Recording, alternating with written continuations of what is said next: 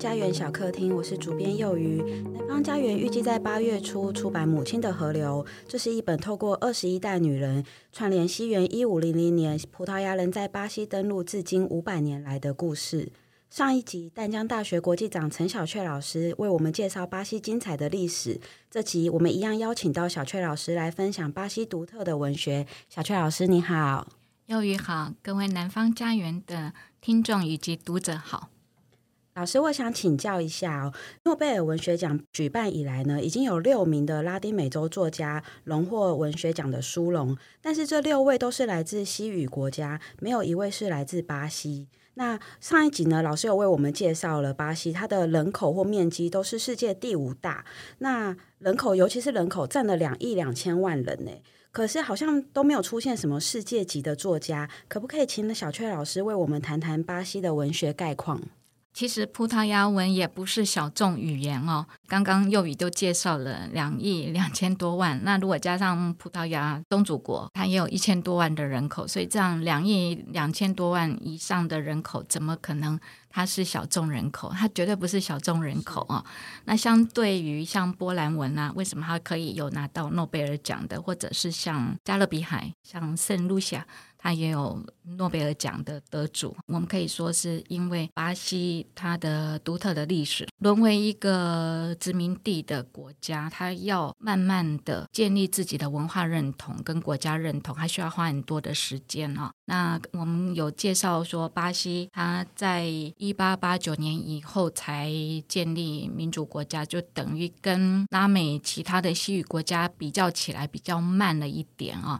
人家在一八一零年就已经把国家的气势跟文化认同跟西班牙就切断了，跟伊比利半岛切断了，慢慢去找回自己的文化认同。那在找回自己文化认同的时候，还要模仿一下欧洲，尤其欧洲到了十九世纪的浪漫主义风格会影响，直到二十世纪以后才会从浪漫主义转向。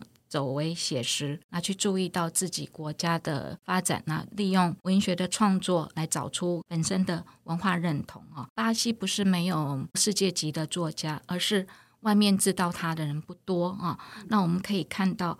其实巴西他自己也有意识要建立自己的文化，像在一八九六年的时候啊，那时候已经年底，一群巴西的知识分子啊，他们就决定啊，要像法国一样，要建立一个法兰西学术院，所以他们就成立了巴西文学院。那这巴西文学院最大的功能就是要确定葡萄牙文作为官方语言，那包括文法跟语调的结构啊这些。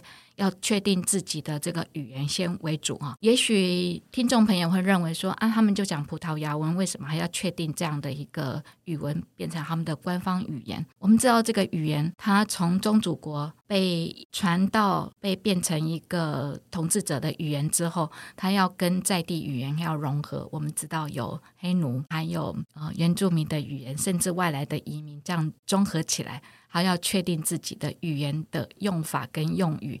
包括我们现在台湾教育部也是在确立我们很多用法，譬如我知道以前我叫牛仔裤，现在要念成牛仔裤嘛。对，好，好像有也是有类似这样子哈。是，那西语国家也一样啊。西班牙的宗主国文化跟语言传到拉美各国，他们的用法都不太一样，发音也不太一样。还有包括我们西班牙文有阴阳性。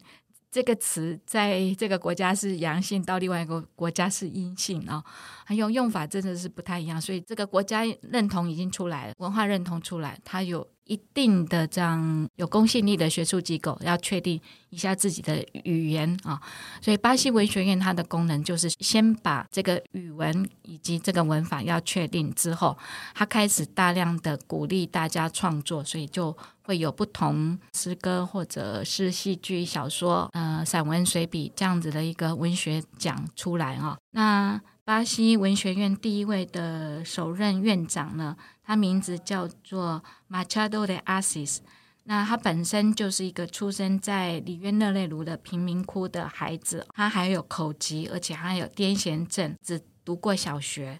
可是他凭着天赋跟自身的努力。创造巴西文坛的奇迹啊！他精通各方面的文体，那所以他就会被巴西文学界公认为最伟大的文学家嘛。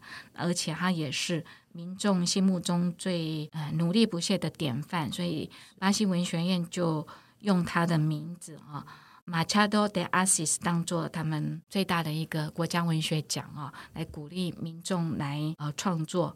那我们一提到说，巴西文学在外面大家知道的不多，其实也是跟翻译有关系哈。世界各国大学里面都会把它当做很重要的一个语言学系，可是葡文我们在台湾没有。那我们要读葡文，可能要透过大陆的翻译，或者是作品呢是由英文来翻译过来。是，甚至早年我们知道马奎斯的作品，我们都是从英文翻的，因为西语翻译的人才不多哈，所以。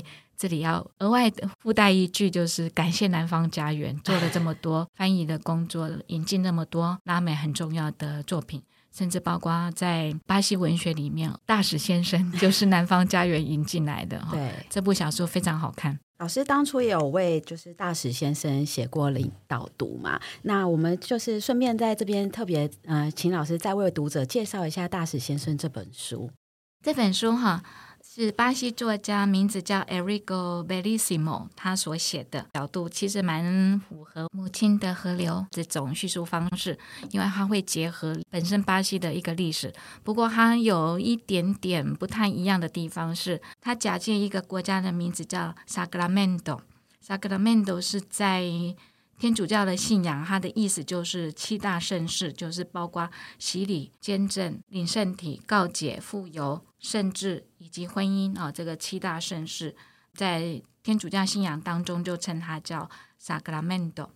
那他就假借有一个这样的一个国家啊，是在加勒比海的地方。事实上，在讲巴西，也是在讲，拉丁美洲各国都有类似的那个状态。那这样的一个国家，就是充满了动荡不安的氛围，里面有军事政变，有贪污腐败，还有阶级对立。还有革命的反动、贫富悬殊跟经济依赖，那最重要就是美国的施压啊，美国的干预。那其实这部小说它就聚焦在 Sacramento 大使啊去住在华府的时候，他就借由一个好像类似粗俗的好色之徒的眼睛来看事情，来看美国人怎么去干预啊。那最后小说就进入拉美寡头制度的混沌年代哦，那其实那个也是反映巴西在一九六零年代的千色年，充满了对峙啊。那千色年代其实就是用子弹，我没办法去对抗这个独裁政权，那我只好用子弹的方式，所以就是。共产思想最想要反动的年代，那但是没办法用正常的方式用选举，那我只好用革命、用武装起义，或者甚至用游击队的方式。那小说就是很希望能够像卡斯楚一样，像古巴一样，那是不是最后会有一个弥赛亚啊？弥赛亚的意思就是先知，呃，一个英雄，一个带领大家。来走向一个康庄大道的一个英雄哦，那我们中文就把它翻成叫弥赛亚啊。弥赛亚的意思就是指，是不是有个像卡斯楚一样的人？那巴西呢，或者甚至拉丁美洲各国，如果面对美国的干预，面对这么多独裁的势力的时候，我们没有办法用正常的管道来进行，那只好武装起义了。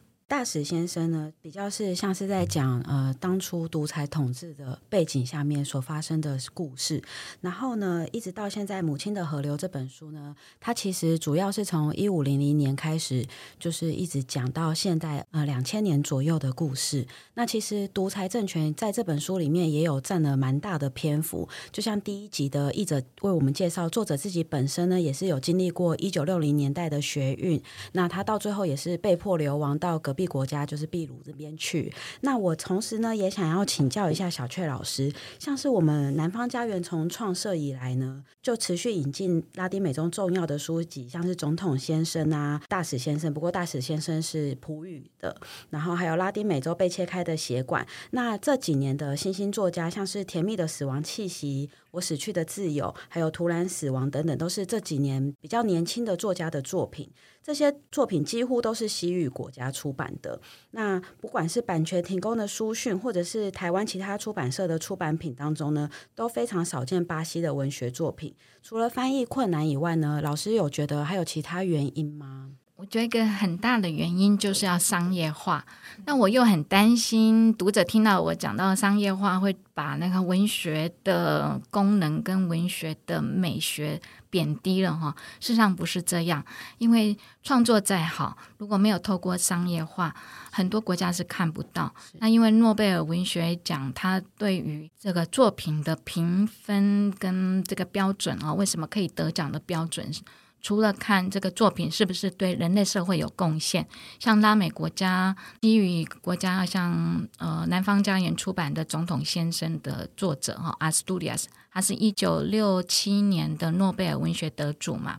那他为什么可以拿到诺贝尔奖呢？因为他在控诉独裁政体的时候，他同时也把大家遗忘的玛雅文化重新再颂扬，让大家看到了。原来瓜地马拉有这么丰厚的文学底蕴，有这么丰厚的文化，那所以他的贡献很大了。是，包括他的叙述技巧，整个革新，这就是诺贝尔文学奖他要看的。那巴西一定有，因为他在六零年代他怎么去反对独裁政权，那么多人要流亡哦，嗯、呃，因为那个时候就是秃鹰计划嘛。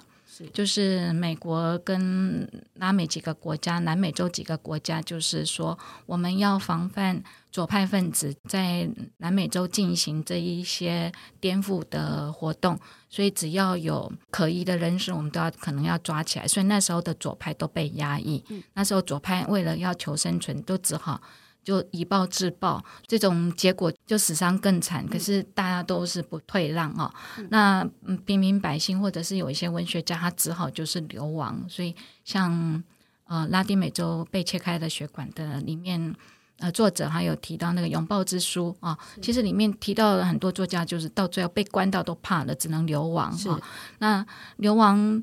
到海外之后才能把这个故事带出去，那一定要商业化，就是很多人知道这样的故事，那有出版社愿意出，是很多作家是是找不到出版社出的，因为怕出了之后，出版社可能被白色恐怖了，是还有这个出版作家他也会担心他被连诛九族都有可能，所以要流亡啊。那因为西语国家，我刚刚有介绍说那些作者啊，他们很早年的时候就已经是。以流亡为他们的人生必要的功课。就一九二零年代，很多作家就认为说，我一定要流亡。我不流亡的话，我留在当地，我的创作会被压抑。是创作会被压抑，就是因为有有电检嘛，嗯，还有有审查嘛，嗯，那我怎么样的创作，就是你你会为了要迎合。官方的需要，你就会压抑到自己的创作，所以一定要流亡。嗯，那流亡到了巴黎，到了欧洲之后，自然你就找到知音了。是这些欧洲的作家，当他们想尽办法在想象，用超现实主义在想象的时候，怎么拉美作家因为原住民的那个想法跟跟我们所谓的现代人的想法是不一样的。但是这些会影响写作的叙述技巧。是当欧洲的作家、画家看到拉美的艺术家、作家怎么是这样子表达方式的时候，才发现这是宝。那所以巴西也同样，它需要商业化，就是呃需要让很多人看到他的作品，那才有办法去翻译。那翻译的好处就是会让更多人有得到共鸣。那如果没有没有商业化，那作品再好。就只能关在这个自己家里面，这就是可惜。那我们对于葡文了解的本来就比较少啊。那像加勒比海也是蛮多的诺贝尔得主，像圣卢西亚这么小的一个小岛，因为它用的是英文写作。那还有瓜德鲁贝这个法国海外省也有两位拿到诺贝尔奖哦，像最近一位就是二零一八年的贡代孔代，好像中文翻成孔代啊。马丽塞孔嗯孔代啊，那他用法文嘛，所以能够从把法文再翻译成世界各种语言就很容易了。因为法文就等于是比较学的人多，嗯，那葡文学的就相对是少。是，那我我也看了很多国家的这种西语研究所，或者是拉美研究所，其实。巴西研究人本来就是少，所以这也是要好好推广哦。是我自己都汗颜了，我在墨西哥念拉丁美洲研究，我也是只能用西语。我看到了，我读的阅读的作品也都是西语。那当然，我们拉丁美洲研究的这个领域里面，我们有要求哈，除了西语之外，那个要去考第二外文哦。那我很多同学都是去选择意大利文，因为意大利文又比跟西班牙文又更近，又更容易考哦。那当然也有一部分是葡文。那我就是用英文了，我就是第一外文是西班牙文，第二外文是英文嘛，就用这个方式是。那我还想要请教一下老师，就是呃，不晓得巴西的阅读风气如何呢？因为像我自己查到的资料是，巴西出版社大部分的手刷量大概维持在三千左右。哇，三千呢？这是台湾大出版社一般的手刷量吧？很难想象一个两亿多人口的国家，它的出版的手刷是三千本。没错，他的阅读人口不多。好，我们知道，刚刚一直在介绍巴西是一个非常对立的一个一个国家哈，就是你在这个国家你可以看到两样世界哈，所以他有钱的跟没有钱的那个差异真的很大哈。那所以当然那个能够阅读的人口哦就是有限啊。我们都在讲他两亿人口要有一亿人口阅读吗？不可能。绝对不可能哈，因为百分之五十嘛，这个阅读量要百分之五十不可能。那能能够比较刚刚幼瑜提到的重点哈，可能是以色列人可以达到百分之五十，或者是法国人可以达到百分之五十的人口一年可以读一本书。是，哎，不过两亿两千万人，如果有一千万人读的话，应该也不会只有手刷量三千本。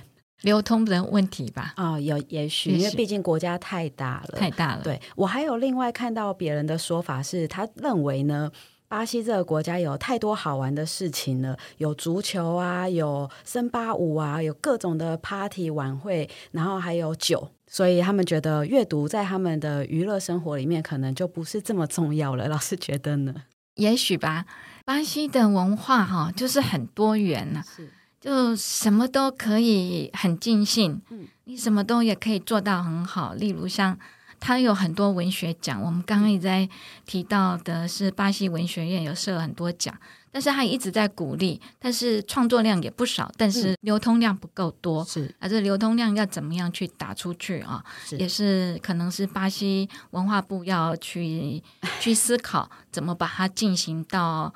让大家有阅读的这个习惯哈，那还有一个很大的一个重点就是怎么把阅读变成是一个日常应该要做的啊，嗯，也许会跟政体有关系，因为一直在处于动荡不安的状态。还有很多像巴西是近来货币才稳定，它之前呢一直在作废，所有的货币一直在作废，那就会影响到人民的生计啊。是，本来是有钱人，可是这个货币一直通通货膨胀，后来贬值了，那贬值贬到最后，政府就整个货币作废了，所以你的财产在缩水啊，那可能就重新都归零。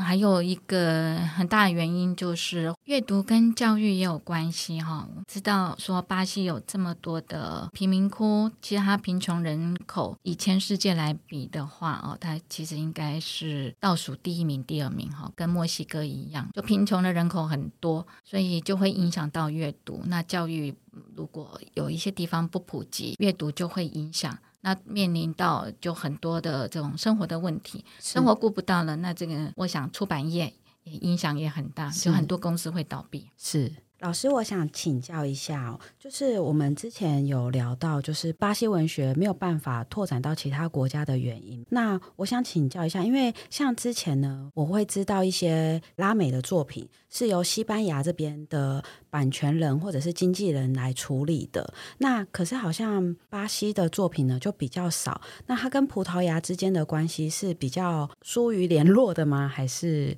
葡萄牙自己也有一位诺贝尔文学得主啊，对，哦，就是萨拉玛戈。以葡萄牙跟西班牙这样比较的话，西班牙自本身的诺贝尔文学组应该有六个，对，可是葡萄牙就只有一位啊。是。那语言其实就是世界上的那个普及度不足啦，是。那出版的事业又不不兴盛，是，所以就少了经纪人，是又少了这个出版业者。刚刚我们一直在强调的商业化，嗯，商业化很重要，就是让它更多人看到，嗯，更多人去推广，嗯。那如果没有做做推广哦，好书放在那里没有人看，就是可惜。巴西办了那么多的文学讲座、文学奖，但是就是没有把它。大量的翻译哈，我我记得在古巴，这也是可以提供给读者一个思考啊。古巴大革命结束之后，他们想做的就是要教育普及化，嗯，就号召所有的教师下乡，那还有能够翻译的这些作家啊，他们希望能够成立一个类似国立编辑委员会，是。把世界各地的好作品翻译成西班牙文，让古巴的孩子可以看。就是用最快的方式去接轨国际。是，那同样，如果我们的本身的作品能够翻译、能够出去的话，那就是也是靠翻译。是，看日本人也是啊，在早期的日本文学，其实也都是靠翻译出来。嗯，他们的学者就是。我今天做翻译，我就专心在做翻译，还有把世界各地的文学翻译成日文。所以早年的日本人比较不讲英文，也是这个原因，因为他们的翻译做得太好。那可是日本这样，他的世界知名度就很足啊，他从来没有被被这个世界排拒在外哦。那巴西呢？又地处比较偏远哦，要去一趟巴西也不容易。真的要去一趟巴西，如果顺利一点，三十六小时吧；再不顺利一点，就四十八小时了，好可怕哦。从我是指从台湾嘛，是那可以从南非走嘛。那当年葡萄牙征服者会到巴西，一个原因是当年教皇有划分探险的位置嘛。西班牙的探险家是要跨越大西洋啊，就这样就可以直接到美洲去了。可是葡萄牙不能跨越大西洋，它必须走非洲啊，因为那是教宗的一个划分的线。它从非洲，它就经过非洲一一路这样下来。如果我们从南非这样子绕世界另外一端过来，就刚好是里约热内卢啊，这是这个原因嘛？是。那所以能够到巴西，现在我们可以经由美国，可是经由美国十几小时。再从美国，不管是洛杉矶还是纽约，再往下走也很久哦。这个是地理位置，精神上都很远。真的，真的，巴西实在太遥远了。它有它的优势，但是同时它的地理位置也成为它最大的局限。我想要请老师呢，最后跟我们的读者分享一下，老师最近有推荐什么书吗？那一定要推荐《母亲的河流》啊、哦！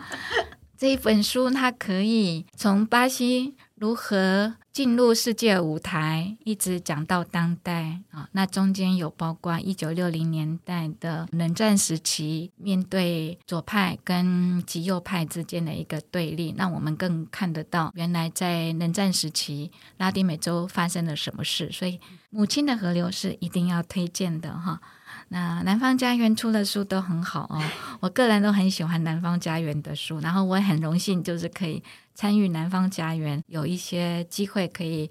为读者们写写导读，或者是像今天一样来跟大家分享巴西的历史啊，跟巴西的文学。是希望我们之后呢，还有机会可以邀请小雀老师来为我们读者做一系列的拉丁美洲的讲座。我记得前几年我们做了，总共做了两次吧，两次的拉丁美洲讲座，这每一场都是爆满的。希望有一天可以早一点跟读者就是实体见面。